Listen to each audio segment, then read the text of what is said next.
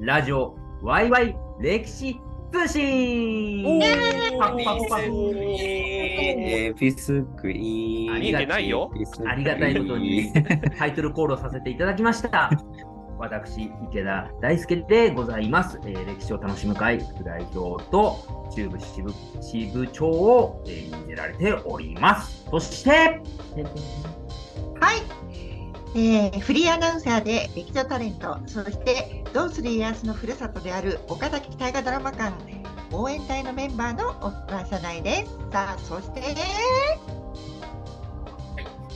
えーと、最近岡崎さんとってもコインさせていただいております。ヒストリンク歴史の楽し会グループ代表で、えー、南北朝オタクで、えー、八丁味噌大好きな斉藤 NB です。エピスクリーン、エピスクリーン。はい、失礼しました。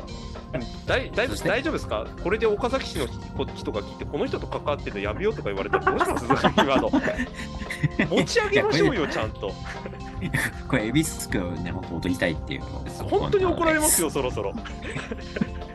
えー見えてないけど、動きがね。スリラー、スリラーに。いや、ちょっとね、そうですね。もう見見えてない人には全く分かんないだろうけど、この話。はい。はいそして、はい、えー、とこんな斉藤さんの下にいることになってしまって、だんだん後悔が詰まっております。はい歴史を楽しむ会の副代表にして、企画戦略部担当で、歴史を楽しむ読書会主催のマイトです。じゃあ、皆さん、今日もよろしくお願いします。お願いします。お願いしお願いしまます。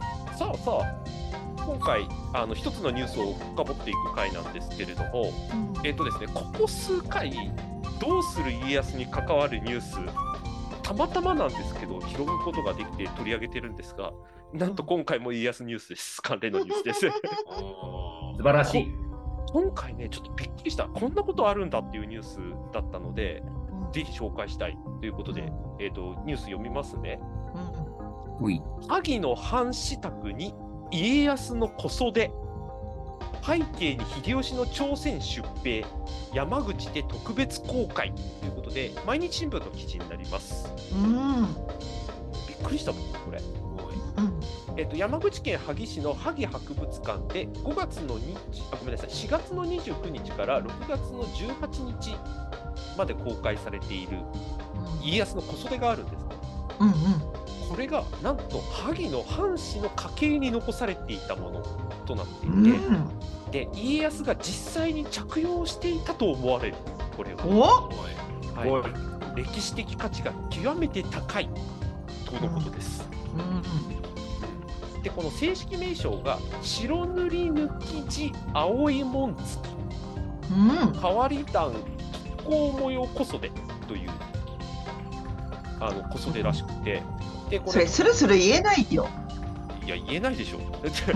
ど どんだけどんだけの模様が重なってるんだよみたいな感じですけど、うんうんはい、でこれ徳川家康の服飾に詳しい福島先生あの学習院大学の女子大学習院女子大の准教授の方なんですが、えー、と素材や技法などから家康のために作られた可能性が高いと鑑定したっていう話なので、うん。お墨付きですね。うんでしかもこれ萩藩の古文書にも確かにそうだって書かれてるらしいんです。すごい。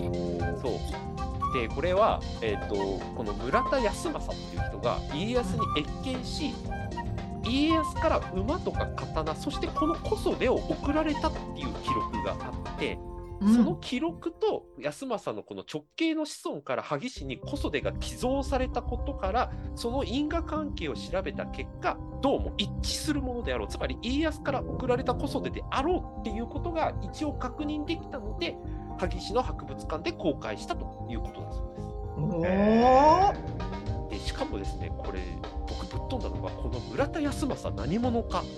うん。あの朝鮮出兵の朝鮮の出身の方ですえ朝鮮半島出身の方なんだそうです。うんこれどういうことかというと、えっとこの康政のあお姉さん。ジュリア・オターさん。さあこの名前してる人は結構マニアかもしれない。キリシタンの方です。うんうんそうだよね。はい。あの家康に仕えてたことでも有名ですね。あの家康が側室にしようとして逃げて逃げて逃げまくった人。そういうことです。おが。おやったね。はい。はい、このい弟なんですよ、この安政が。うん。はい、で、この萩の博物館によると、この指定あのお姉さんと弟は、朝鮮王朝の高い身分の出身だったと。うん。で、豊臣秀吉の朝鮮出兵に遭遇して、日本軍に捕らえられて、日本に来たことがきっかけだそうです。うん。うん。で、ここ、そのとお姉さんの方のお母さんは、うん。小西行長に捕らえられた当時。うん。うん。で、知ってる人は知ってる、小西行長が熱心なキリシタンでしたよね。うん。うん。この影響で洗礼を受けたうん。のではないかと。で、この小西行長はせ関ヶ原の戦いで西軍に仕えたので、実際はこれ、あの小西行長はここで処刑されるんですけど、この後、家康に何らかの形で仕えたと。で、さっき小川さんが言った通り、うん。この家康が生きてる時に禁教令を一回出してですね、そんなに徹底したものじゃなかったんですけど、このうん。禁教令の影響で伊豆大島に追放されるっていう生涯を送るんです、このお姉さん。ジュリア・お母さんですね。でもこの人さ、あれなんだよね、段階踏んではい大島まで行ってるんだよね。そうなんです。うん。というなんか数奇な運命をたどるお姉さんだったんですけれども、かたやこの弟の康政は、えー、と毛利家の家臣のところにいたらしいです。うん。で、これを知ったお姉さんのお母さんが、実の弟なら会いたいと安政に言った。確認できてなかったんです、うんその段階では。で、再会が叶った。うん。で、この安政を家康に引き合わせたんですね、お姉さん、お母さんが。うん。で、この時に家康からいろいろ送られた、この小袖が今展示されてるっていう。おお。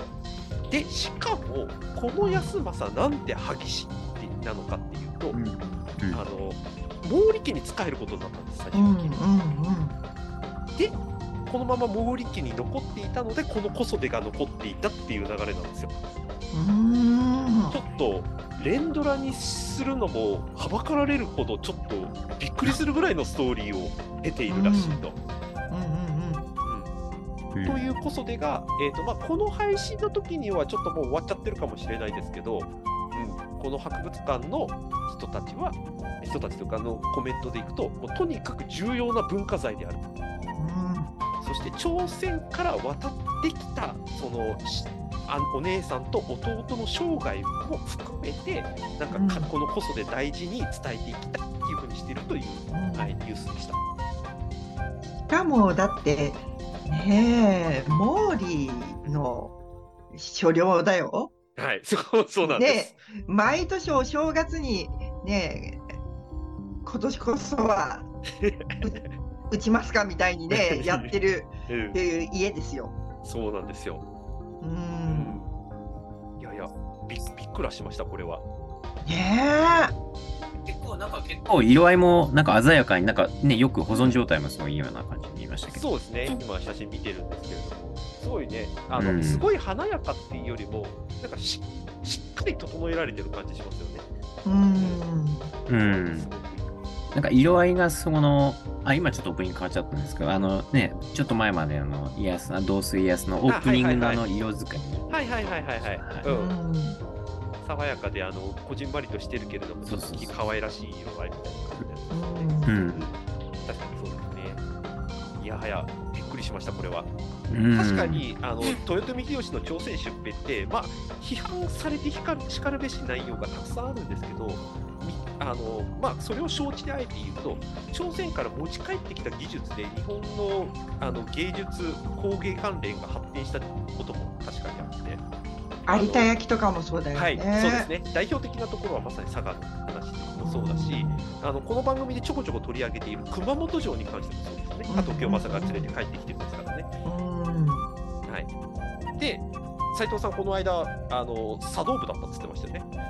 確かに。おはいはい、めっちゃ関係ありますよね。NBD 級や。はいあーへはい。そうですよ。もうこーのそう朝鮮から持ち帰ってきてできたお椀とかを使って新しうんうんい茶碗を作ったの誰かって覚えてます、えっと、オリベ？そうですよ。そう。うん。そう。あ、で、あ、いやいや、ちょっとはい、実は半分半分だったという。はい、そう、古田織部、あのエピソードとして有名ですけれども、はいという流れもあったりするので、ね、だからここら辺はあの日本と朝鮮とあと中国の歴史を考えるでもすごく重要なところではあるんですけど、う。うんんまあ、こうやってね、あの 連れてこられたことで、日本でちゃんと根を下ろした人がいるっていう、ね、こういうこともあるんですねっていう、すごいニュースでした。本当にうん。なんか戦国時代って日本だけを見がちだけどはい。日本から飛び出した人もいれば入ってくる人もいるしね、うんうん。飛び出した人って言ったらまあいっぱいいるけどタイでね大活躍した 山田長政とかもいるしああ、いますね。はいはい、山田さんもそうですねはいうんそうですね。あと、高山右近とかですか？確かに確かに、うんはい。うん。ところもいましたね結。構いますよね。うん、うん。そうですね。で、家家康の意外と衣衣類って結構残ってますよね、改めてですけど。うんはいうん、そうですね。あの、これ、戦国時代の、まあ、特に秀吉、信長、家康が何を送ってたか、贈答品としてっていうのも見てみると結構面白くて、うん。実際にその家康のか、まあ、家康に限らないですけど戦国時代で今残っている甲冑だとか刀だとか、まあ、鉄砲だとか武器もそうですけどそれって大体贈答品として送られたものが神社に奉納したのが結果残ってるというケースが圧倒的に多いですから、うん。うんうんで何を送られたの？みたいなのがちゃんと記録として残ってるとちゃんとあこれが家康から送られたものでみたいな風に残ってたりする。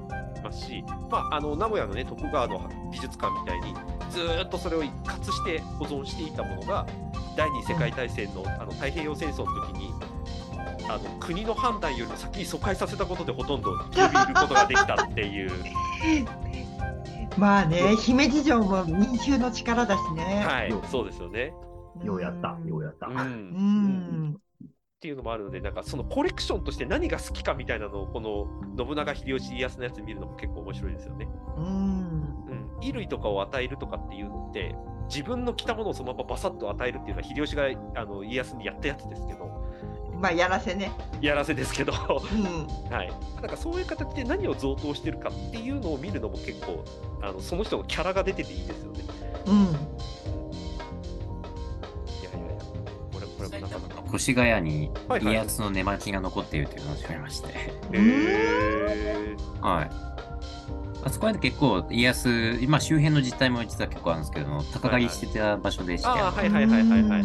でそれでお世話になったお寺、大聖寺ってお寺なんですけど、そこにその家康の寝巻きがパジャマが残ってると。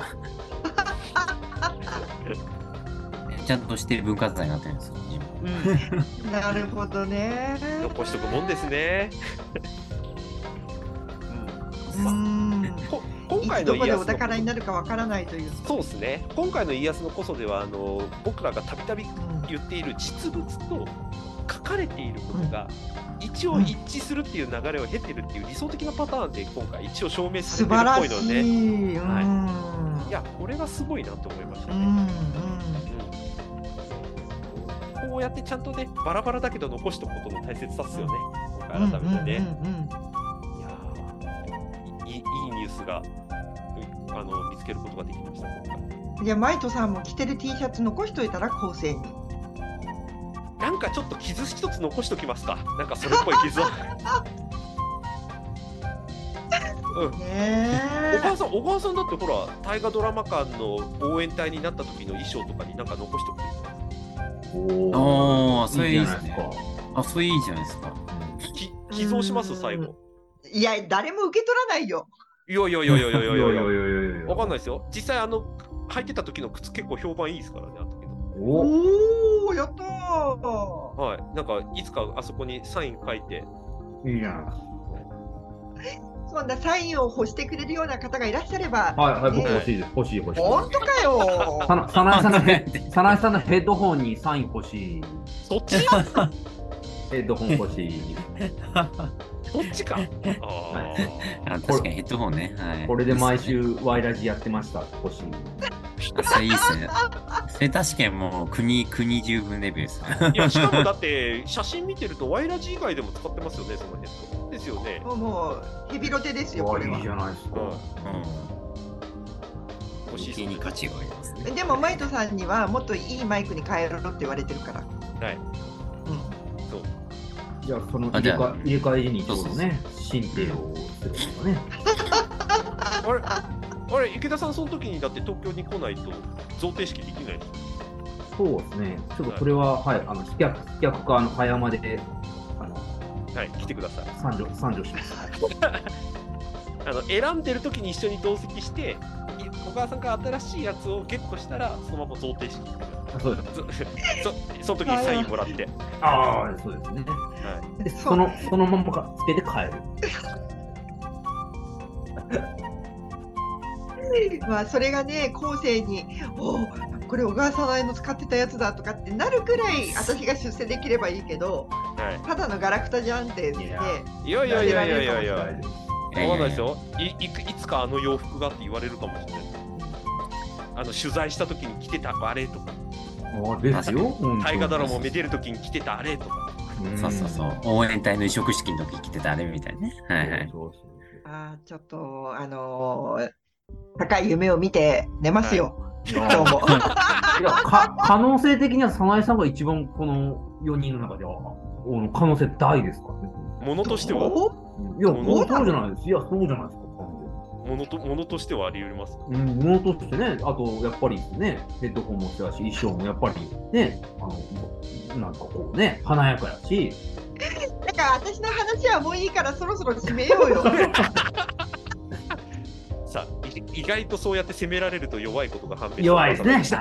いやあのあの慎み深いから。あ慎み深い人があんなガラガラキャリーバッグとか収まってるガラガラガラガラあ、ガラガラ。確かに。はい。というわけで、皆さんも大したことないと思っているものが意外と後世に大きな影響を与えるかもしれないので、ぜひ、身の回りの自分のものにちょっと自分の味付けをしておくとかいいかもしれないですね。うん、ね、あの、いざという時のためにサイン練習しておくとか顔を考えるとかね。顔を考えるとかもいいと思いますよ。だってほら、チャット GDP には真似できないから、それは。確かに確かに。そこはまあそうですね、確かに。はい。というわけで、じゃあそんなのこともできたら面白いよねということを挟みつつ、じゃあ今回のワイラジここまでとしたいと思います。皆さんありがとうございました。ありがとうありがとうございました。ありがとうございました。